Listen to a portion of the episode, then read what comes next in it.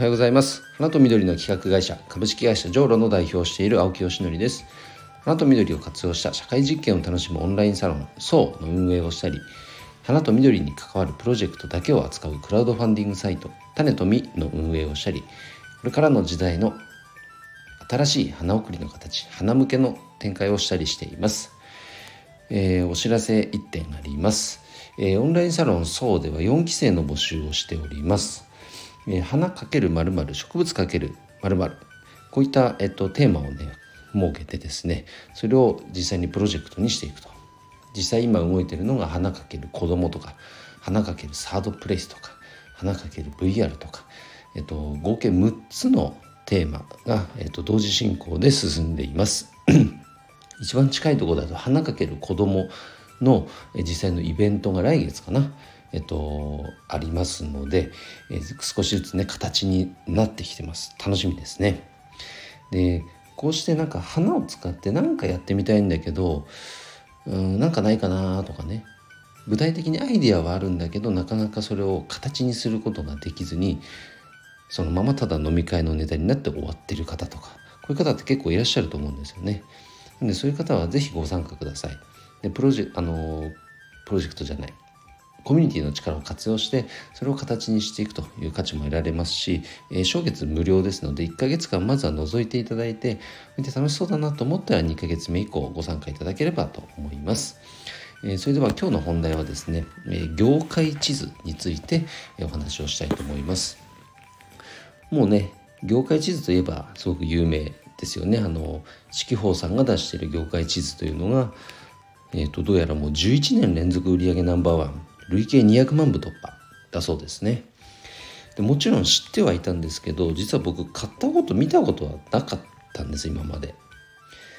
就活の時に見てる人って結構いるんですかね。うん。あとはあの投資銘柄をこれ発掘するために見てる方と投資家の方とか。あとはやっぱり仕事においてはなんか営業どどこにこのマーケット開拓していくかとか。あとは社内の研修とかで使われているそんなケースもあるようですけどもこれねまだ全部全然見てないんですが冒頭のね10ページぐらい見ただけでもあなるほどと面白いなと思ったので紹介したいと思います。えっと、まずね、まあ、業界別の規模ランキングこれはもう、えっと、1番はおよそ予想がつくかと思うんですが建設業界ですねこれ54兆円規模あるんですね。次に不動産業界で45兆円その次があの科学化学の方ですね。これが約30兆円29兆円で次に政保こちらも29兆円あるんですね。うん、でこうやって見ていくと花の業界っていうのが、まあ、約1兆円規模あるって言われてるんですけど、まあ、そもそもなんですけどね。花とか、まあ、園芸って言ったらいいかな。というくくりで業界としてねこれ認識されてないんですよ。これがまたもう切ない 悲しいですね。で1兆円規模だとするとこの中ではちゃんとくくりがあるんですよ他には。例えば同じぐらいの規模感だとカフェの市場と同じぐらいなんですね大体ね。あとは教育学習塾の業界とか電線ケーブルあとコンサルティング業界っていうのも約1兆円なのでだいたいそういったところと同じような市場規模の業界にもかかわらず業界としてまず分類されていないということ自体が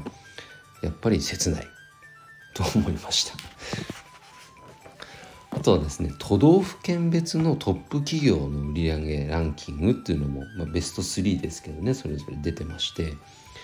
意外だったんですけど東京の中で、えっと、一番売り上げがある企業って自動車のホンダなんですね。まあ、東京にだから本社があるっていう意味合いになるのかなこれは。次が三菱商事で12兆円。で次が日本電信電話。これが11兆円。で僕の地元長野県では、えっと、一番売り上げが高いところはセイコーエプソンで、まあ、約1兆円ですね。すごいな。成功エプソンだけでそう考えるとお花の業界業界まるまるの売り上げが一社でもう売り上げ立ててるってことですもんね。すごいな、まあ、こういうことがいろいろ見えてくるわけです。ああとはね僕が単純に知らないだけですけどあこの会社ってここの県にあったんだとかね。そうそうそう。こういうことが見えてくるのでこの業界地図は結構面白いですね。じゃ実際僕の仕事でじゃあ何に使えるかっていうとまだはっきりは分かんないですけど、まあ、例えばマーケットイン型で何かをね商品サービス開発する時っていうのはこの業界の規模を見てそこから逆算するってこともあるでしょうしこのプロダクトアウト型で何かを販売していくっていう時にはじゃあそれをどこに販売していくかっていう時に、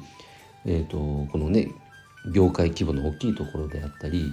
えっと、業界ごとの、えっとね、年収の平均とかも出てるんでじゃあ総合商社とかコンサルティング業界っていうのはやっぱ年収が高いんだなとじゃあこういうところから攻めてみようなんていうふうに考えることもできるかもしれませんね。ちなみに年収を見てもやっぱり花の業界あとはその関連していると思われる業界っていうのはざっと見るとやっぱ年収低いですね。まあ、こういったところはなんかあの事業承継とか後継者問題にも関連してくると思うんでねここの水準がもっともっと上がっていかないとあ上が上げていかなきゃいかんなというね課題感も同時に感じました。